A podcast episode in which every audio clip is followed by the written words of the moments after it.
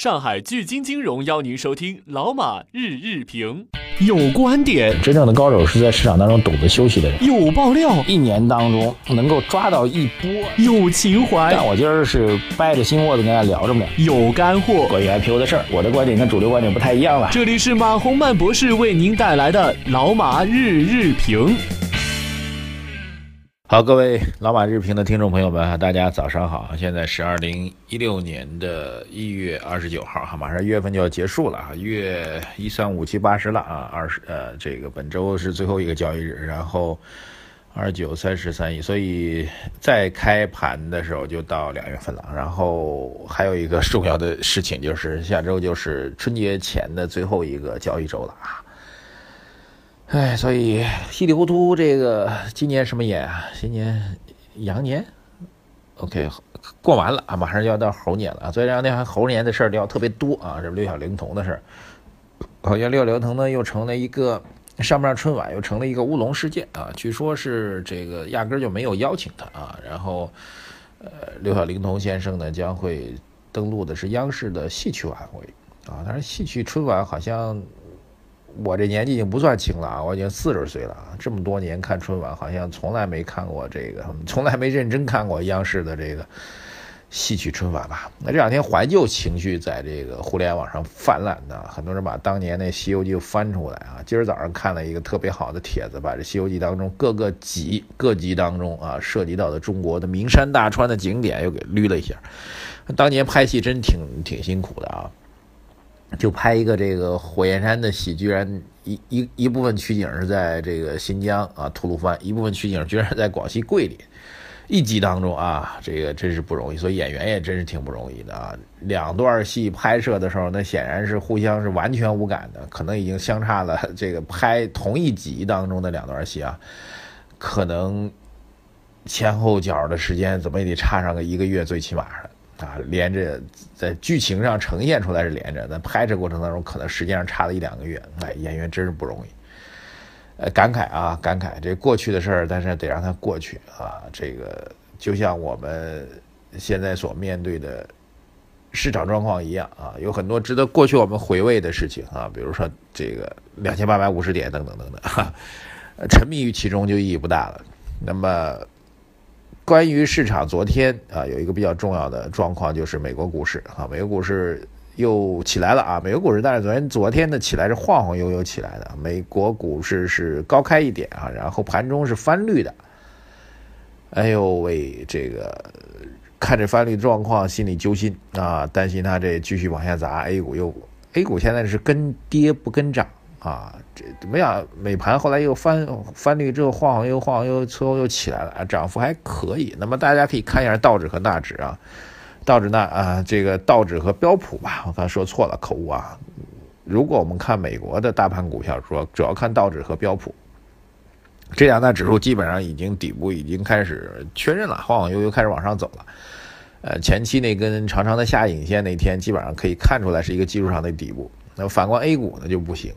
啊，但是我觉得这个 A 股这两天，其实说句实在话，昨天还碰到一个国内比较有名的财经观察员吧，也聊了一下啊。我们俩的共同看法是一样，就是这两天的杀跌已经是纯粹是没有理由再杀跌了啊，没有理由，没有原因，无缘无故的爱一个人和恨一个人，这种情况大家觉得存在吗？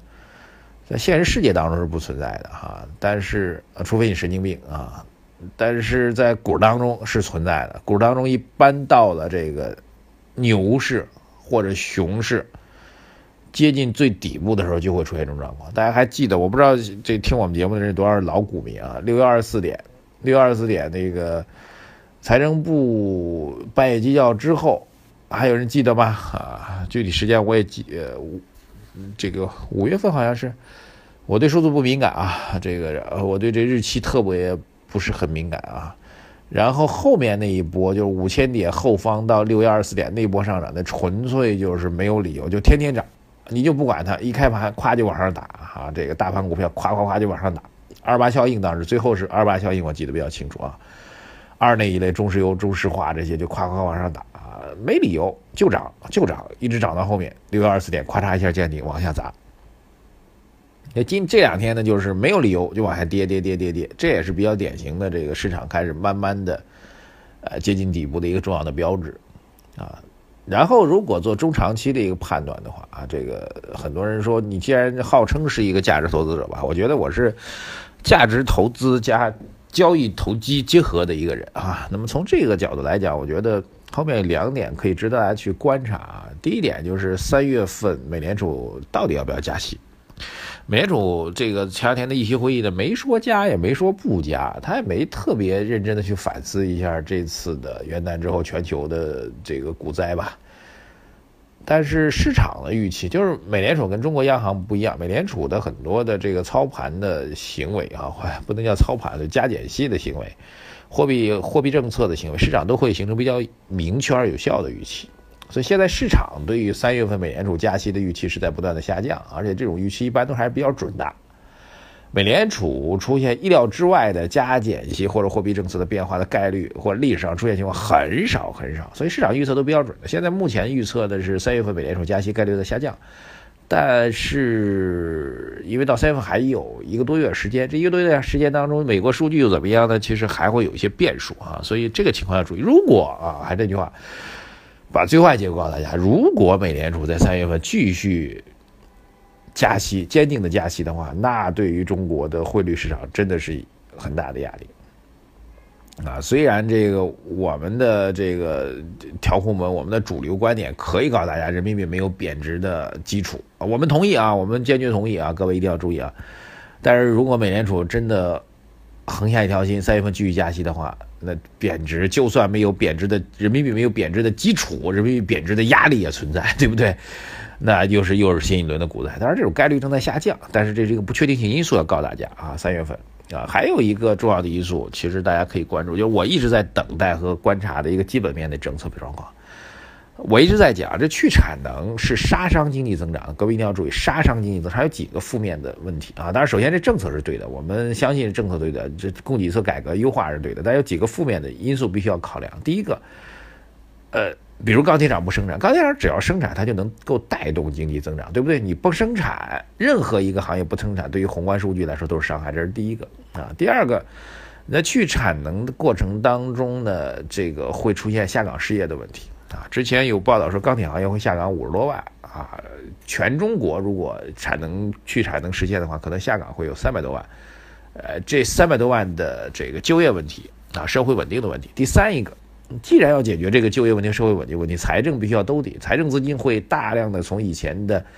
从比如投到基础设施建设当中来，来转到解决这些人的就业失业的问题当中来，所以就业失业的资金其实它很难有效的带动经济增长啊。比如给您的这是一个基本上就业失业的保障，您会拿它去大吃大喝吗？肯定不会啊。所以它会使得社会边际增长的能力会下降，这三个负面因素啊。所以我相信啊，为什么我是对？第一个，首先干这事儿是对的；第二个，既然大家能够知道它有一个负面的影响。对经济的宏观数据啊，我指的是宏观数据的负面影响。